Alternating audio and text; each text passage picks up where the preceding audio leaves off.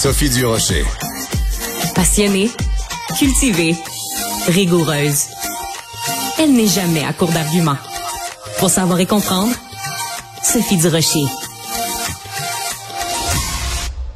Alors, vous pouvez voir à partir d'aujourd'hui sur la plateforme Vrai un documentaire en deux parties extrêmement importantes. C'est préparé par notre bureau d'enquête, le bureau d'enquête de Québécois. Ça s'intitule La guerre de l'Arctique. Pourquoi? Parce que, ben, depuis plusieurs années, beaucoup de gens s'inquiètent de la force de la présence russe dans l'Arctique et de la faiblesse de la présence canadienne. Notre système de défense fait vraiment pic-pic, poète-poète, prout-prout, c'est n'importe quoi.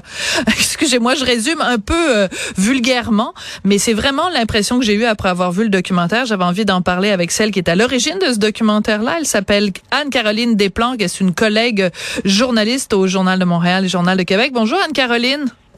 Bonjour Sophie. Alors c'est un peu résumé de façon euh, succincte, mais après avoir vu le documentaire, on se dit quand même que, euh, disons, quand les Russes ont des sous-marins nucléaires hyper performant, puis que nous, de notre côté, on n'en a aucun de sous-marin nucléaire. On se dit qu'on n'est pas grillé, comme on dit, pour faire face à une éventuelle attaque des Russes.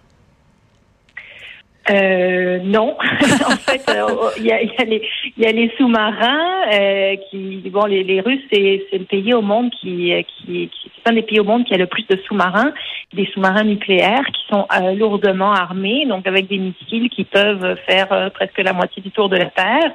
Et, et, la majorité de leurs sous-marins sont basés en Arctique. les Russes ont, ont, réouvert leur euh, base arctique euh, qu'ils avaient développée pendant la guerre froide. Ils en ont euh, ouvert de nouvelles aussi depuis l'arrivée de Vladimir Poutine au pouvoir il y a presque 20 ans maintenant. Euh, donc ils sont très très très très armés, essentiellement pour pour défendre leurs ressources naturelles, hein, parce que la Russie, comme nous, c'est un pays de ressources naturelles, donc toute leur économie en dépend, et, euh, et l'avenir de leurs ressources naturelles est, est, est est en Arctique. Donc c'est pour ça aussi qu'ils développent leur euh, leurs ressources militaires, c'est pour se protéger. Mais ils ont, euh, on, le voit bien en Ukraine, euh, des visées expansionnistes. Et leur premier voisin, si on regarde le globe par le nord, c'est nous, c'est le Canada et c'est les pays scandinaves. On, est tous les, on est tous des, des voisins avec les États-Unis si on regarde l'Alaska. Oui, alors euh, c'est assez fascinant parce que vous êtes rendu donc euh, dans le Grand Nord, euh, dans cette région-là, et ben, vous rencontrez des rangers qui sont là donc mhm. pour défendre notre territoire. Ben c'est des petits monsieur âgés avec leur propre véhicule, leur propre carabine.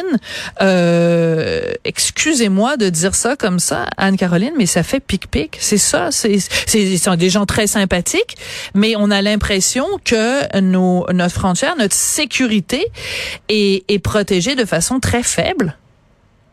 Euh, c'est connu depuis très longtemps au Canada qu'on on ignore notre nord, hein, on veut pas le, on veut pas le voir, on y pète, on y pète le problème par en avant et ça tombe bien, il y a beaucoup de neige là-bas à pelleter. Euh, mais euh, mais en effet, c'était une des obsessions du gouvernement Harper, l'Arctique, et à l'époque, euh, peut-être qu'on comprenait pas beaucoup pourquoi, mais maintenant, avec euh, la guerre euh, que mène la Russie, les choses deviennent un peu plus claires. Et d'ailleurs, ici à Ottawa, où, moi je suis basée, il y a énormément de questions qui se posent de la part de nos sénateurs et de parlementaires. depuis un an, je ne compte plus le nombre d'experts et militaires qui viennent ici et qui viennent sonner la, la, la, la sonnette d'alarme. Euh, mais pour l'instant, il n'y a pas beaucoup d'action sur le terrain. Vous parliez des Rangers. Pour savoir que les Rangers, ce n'est qu'une partie euh, de ce que nous avons besoin en Arctique. Ils sont une présence humaine, mais essentiellement, euh, notre défense en Arctique est assurée par des radars. Hein. On le voit depuis quelques jours avec les ballons. Euh, c'est le gros de notre défense, c'est des radars pour détecter la menace.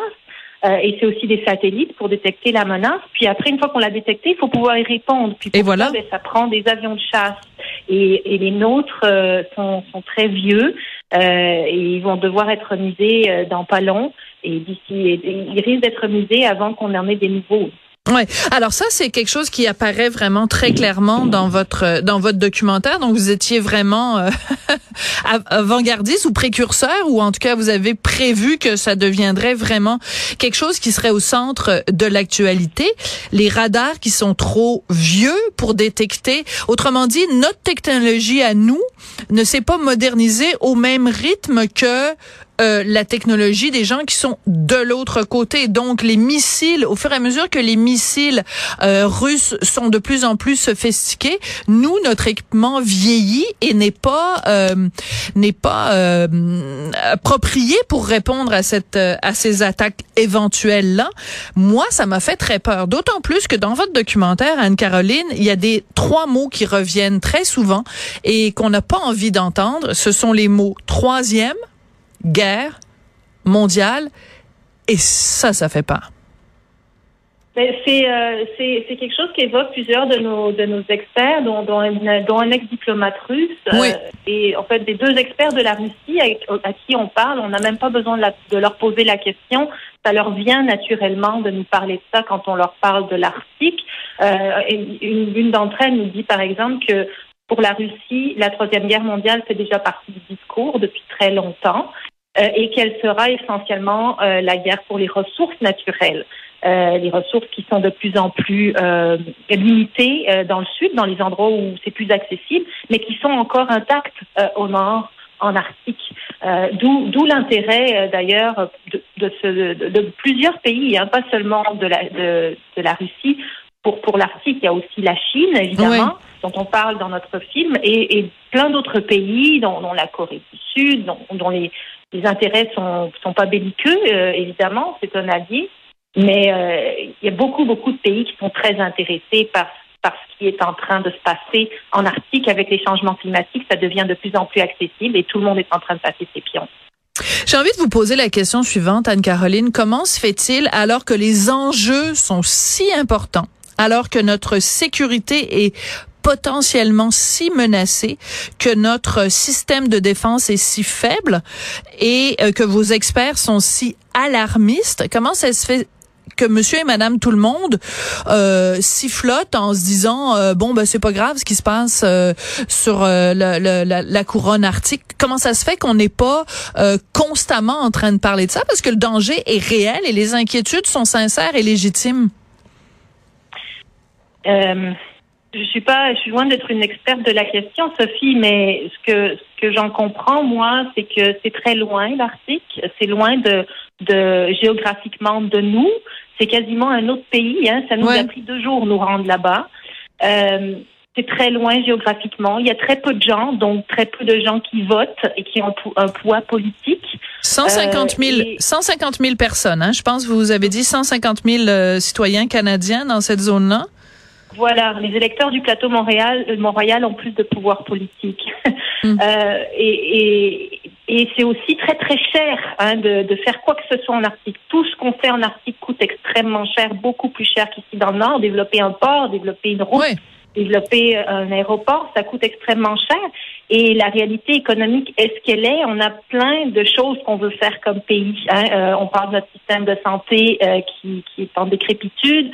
Euh, de nos écoles au Québec, euh, de nos routes, de tellement de choses, euh, de notre système, notre système industriel et d'innovation. Il y a tellement d'endroits où, où, nos gouvernements doivent mettre de l'argent et ils mettent l'argent où, où, ça va avoir le plus d'impact politique. Et en défense, c'est pas la défense, c'est pas un sujet populaire au Canada. Le Canada n'a jamais connu de guerre n'a hmm. jamais été envahi. Sur son territoire, ouais. Euh, sur son territoire, on ne sait pas ce que c'est euh, ici. Euh, on n'est pas des Ukrainiens, hein, donc hmm. c'est pour ça, ça nous touche pas je pense. Ouais, ben ça devrait nous toucher. En tout cas, c'est, euh, ce sont vraiment des questions extrêmement importantes que que vous soulevez. Quand on pense, par exemple, aux Russes qui parlent, à certains Russes qui parlent de reprendre l'Alaska, de recréer le l'ancien territoire russe. Quand on se dit qu'on a un voisin qui est armé jusqu'aux dents et que nous, sur la la, la frontière, en tout cas, il n'y a pas vraiment de frontière en tant que telle euh, en commun avec la Russie, mais disons notre voisin est équipé jusqu'aux dents et que nous, ça fait vraiment pic-pic. C'est très inquiétant, surtout que vous soulevez à un moment donné la possibilité que euh, les Russes coupent des câbles, des câbles euh, souterrains et euh, sous-marins, que ça pourrait paralyser la planète au complet.